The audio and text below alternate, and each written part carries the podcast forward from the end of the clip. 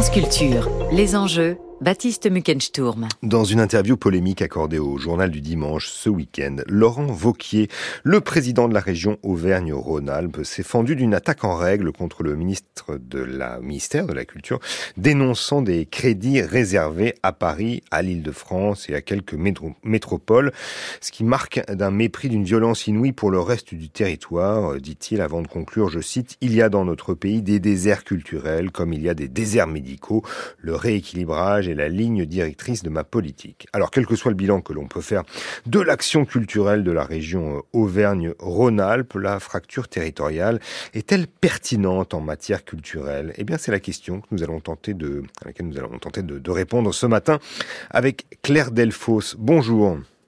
Bonjour. Vous êtes géographe, professeur à l'université Lyon 2. Vous êtes directrice du laboratoire euh, d'études rurales, d'études rurales, pardon.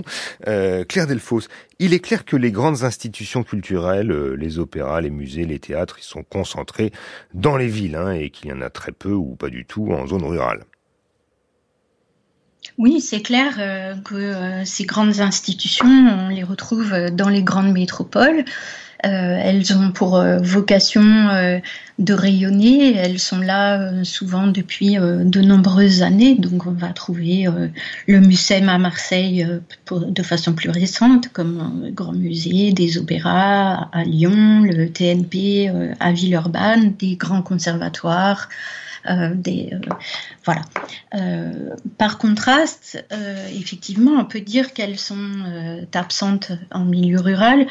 Toutefois, on trouve tout de même euh, des structures labellisées comme euh, par exemple des scènes de musiques actuelles ou des centres d'art euh, comme le Centre international d'art et de paysage de Vassivière dans le Limousin.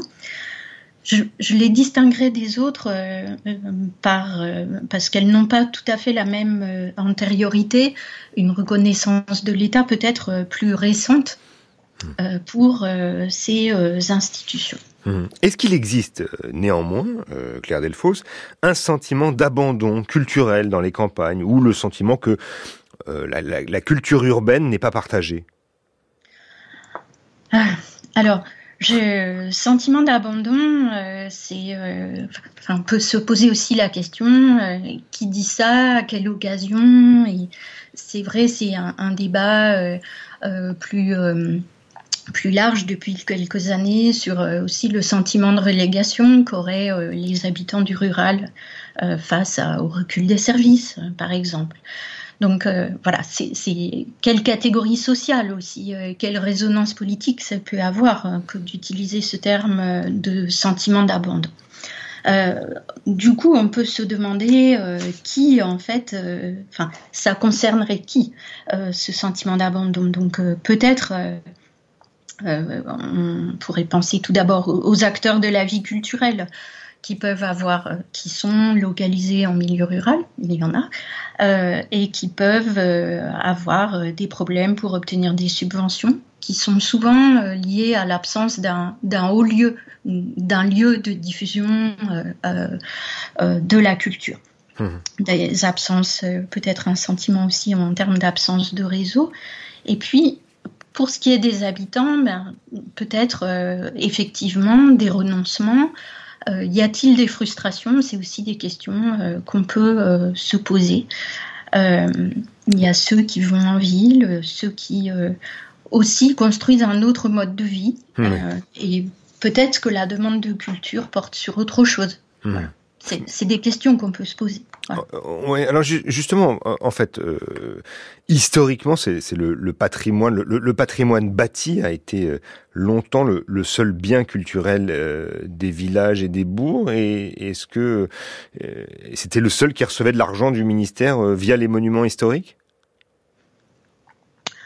Alors, il y a, effectivement, il y a une forte euh, valorisation du patrimoine bâti, comme euh, aussi euh, considéré comme des hauts lieux touristiques, avec et son support souvent de, festivals de renommée internationale. Je peux penser, on pense au festival de la Chaise-Dieu ou au festival d'Ambronay autour de l'abbaye d'Ambronay.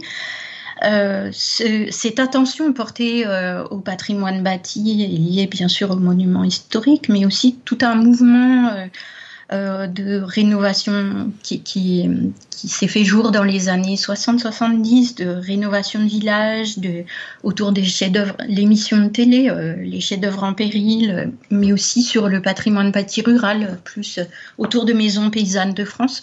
Autant d'actions qui ont été construites au milieu des années 60. Et je pense que ce patrimoine comme euh, ressource des territoires ruraux en lien aussi avec euh, le tourisme et euh, l'idée de valoriser des, ressources, on le voit aussi avec la création des parcs naturels régionaux, des écomusées, là aussi à la fin des années 60, mais avec une autre idée aussi qui était peut-être de valoriser des savoir-faire, une culture plus rurale, mais aussi des euh, voilà dans, pour, pour, le patrimoine. C'est un mouvement qui a été qui est assez fort et qui s'étend aussi du, du, euh, du, patrimoine bâti vers d'autres éléments du patrimoine rural et avec des, des revendications aussi de, de culture rurale d'une voilà qui, qui, qui, ont émergé très fortement aussi dans les années 60-70. Mais ça n'a pas produit une certaine euh, folklorisation des, des, traditions et d'ailleurs est-ce que ce stade folklorique n'est pas n'est-il pas en train de, de disparaître selon vous Claire Oui, alors une folklorisation, euh, certes, mais, euh, mais pas seulement, je dirais. Euh, c'est plus complexe. Dans ces actions, il y avait aussi l'idée de, de, faire de la collecte euh, de, contes, de chants, de, musique, mais pour aussi en faire de la création. Et je citerai euh, tous, euh, tous les travaux qui, et les actions qui ont pu être conduites, par exemple, dans, autour d'Antoine Pacher, de la famille Pacher dans dans la région du Poitou, avec l'idée aussi de créer. Voilà.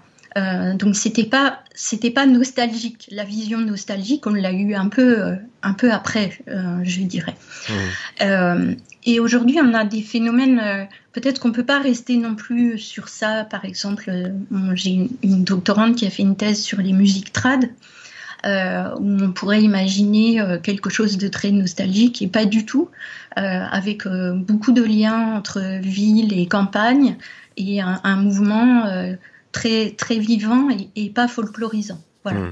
Mais il faut partir de l'idée que quand même chaque activité culturelle, c'est euh, c'est euh, c'est du lien social et, c'est particulièrement euh, précieux dans des dans des lieux qui sont peu denses.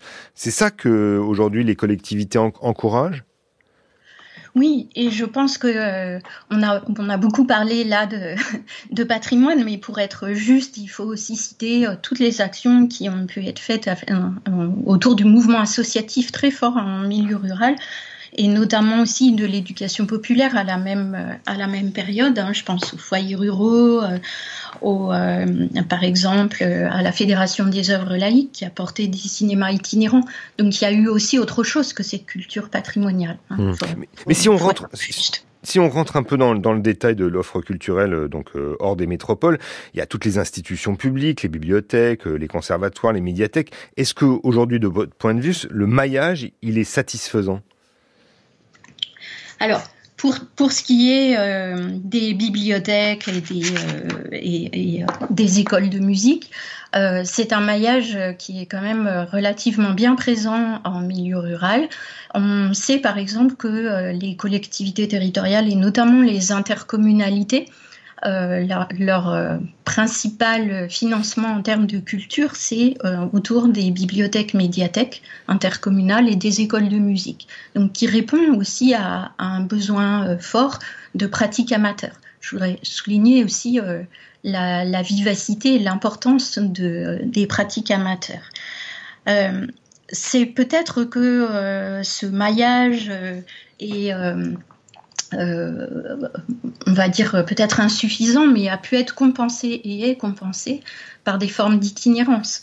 Euh, aussi qu'il ne faut pas oublier, hein, les, euh, bibliothèques, les, bibliobus par exemple, mais surtout le cinéma itinérant qui fait aujourd'hui l'objet d'un d'un fort euh, renouveau, par exemple, des troupes de théâtre euh, aussi euh, itinérantes, et puis une multifonctionnalité des lieux. Donc ces bibliothèques, elles peuvent être aussi des lieux de diffusion. Et on voit aujourd'hui également des lieux comme les centres, je parlais tout à l'heure d'Ambronay, des centres culturels de rencontre qui jouent un rôle de diffusion de la culture aussi très fort en milieu rural. Hmm. L'autre question aussi, Claire Delfos, c'est celle de la création culturelle en milieu rural Est-ce qu'un artiste euh, euh, peut habiter à la campagne et surtout est-ce qu'il peut y trouver des financements pour monter ses projets? Alors, des artistes qui habitent à la campagne, il y en a euh, de plus en plus. Donc, ça aussi, c'est des travaux que nous avons pu mener au sein de notre laboratoire. Euh, qui vont s'installer euh, pour habiter, mais aussi euh, pour créer en, lien avec un immobilier moins cher hein, qu'en ville. donc, et ils peuvent créer en milieu rural et diffuser en ville, mais aussi venir en milieu rural pour peut-être pour certains diffuser, pour avoir une autre relation au public, peut-être être euh, plus libre dans leur création en, en jouant euh, sur, euh, en, en, innovant aussi sur des, on va dire des, des disciplines artistiques nouvelles ou qui n'étaient pas forcément toujours soutenues par des grands établissements au départ, ou en tout cas reconnus comme le conte, la marionnette, mmh. voilà. Hmm. Mais justement, mais comment faire face euh, à un manque cuisant d'équipement quand même dans les dans les dans les territoires Parce est-ce que parce que ça reste impossible, par exemple, de, monter un opéra dans une petite salle Oui, c'est clair. Pour prendre un euh, exemple extrême. Oui, dans un exemple extrême. D'où euh, l'idée de euh, travailler. Alors, il y, a, différentes formes. Il y a euh, les chapiteaux parfois, mais aussi l'idée de, créer des formes adaptées et de valoriser le potentiel qu'il peut y avoir. Donc, des lieux patrimoniaux, l'extérieur, mais aussi des, petites salles ou des lieux avec d'autres convivialités. Vous parliez tout à l'heure de de culture et lien social hein, très important, et eh bien aujourd'hui avec euh, des mouvements qui se diffusent de plus en plus, de création par exemple de, cafés culturels ou euh, de tiers-lieux qui peuvent avoir euh, des vocations culturelles, comme je pense même des tiers-lieux agricoles et nourriciers, comme celui de la Martinière dans la Loire par exemple, qui aussi accueille également un designer et a pour euh, aussi euh, objet à terme d'accueillir des festivals, des animations culturelles. Hum. Est-ce qu'il y a des coopérations qui sont organisées entre les territoires et, les métropoles euh, Est-ce que et, si oui, comment comment coopèrent deux entités géographiques complètement dotées différemment d'un point de vue culturel? Alors, les, coopérations, elles sont euh, là aussi anciennes et, euh, entre euh, ces métropoles et, et, les territoires ruraux, mais je pense qu'il ne faut pas seulement... Vous avez un exemple en tête? Oui, pardon. Euh, mais de théâtre qui, euh, euh, diffuse en milieu rural. Je pense par exemple à la scène nationale de Saint-Étienne qui depuis longtemps diffuse dans le territoire rural ou à la scène nationale de Bourg-en-Bresse qui fait aussi de la diffusion dans les territoires ruraux environnants autour d'une pratique qui s'appelle, d'une action qui s'appelle Petite scène verte.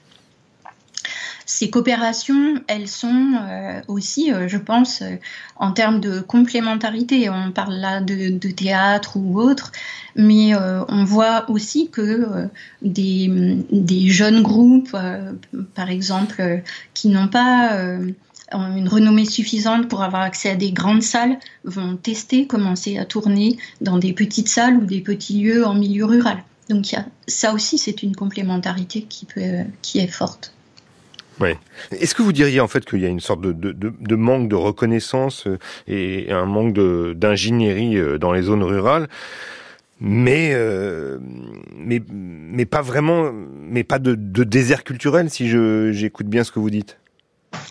Oui, pour moi, euh, on, peut dire même qu'en milieu rural, il y a des formes de, foisonnement hein, qui naissent aussi euh, à la fois de cette vitalité associative, de, euh, la volonté de collectivité territoriale, communes rurales, intercom, mais aussi des départements ou, régions qui peuvent aider. donc un, foisonnement mais aussi peut-être parfois qui est lié aussi à la volonté d'acteurs privés ou d'habitants du rural de créer euh, quelque chose pour répondre à leurs propres besoins. La difficulté étant euh, justement euh, la complexité à aller chercher des financements quand on n'est pas une structure, on va dire, établie et reconnue depuis des décennies. Donc on a euh, ces financements, on va aller les chercher euh, dans les différentes collectivités territoriales, mais pas seulement en milieu rural à travers des lignes culturelles, et souvent à travers aussi des lignes de budget qui sont plus euh, dédiées au développement local. Je pense par exemple à l'importance qu'a pu jouer le programme LEADER d'Europe, qui est un, programme, un appel à projet pour les territoires ruraux et qui euh, a fortement encouragé et développé euh, la culture et euh, la valorisation du patrimoine en milieu rural. Pour monter tous ces projets, eh bien, aller chercher ces lignes différentes, sachant qu'en plus, souvent, on est surtout dans des. Enfin, où on a.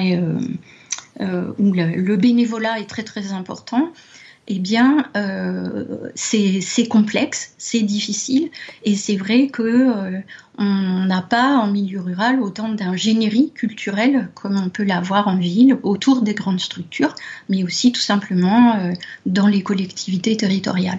Et mmh. c'est un, un vrai besoin ressenti à la fois par les artistes, les habitants et les élus. Merci beaucoup Claire Delfos de nous avoir euh, éclairé justement sur cette question de l'offre culturelle dans les territoires euh, ruraux. Je rappelle que vous êtes géographe, professeur à l'université de Lyon 2 et directrice du laboratoire d'études rurales.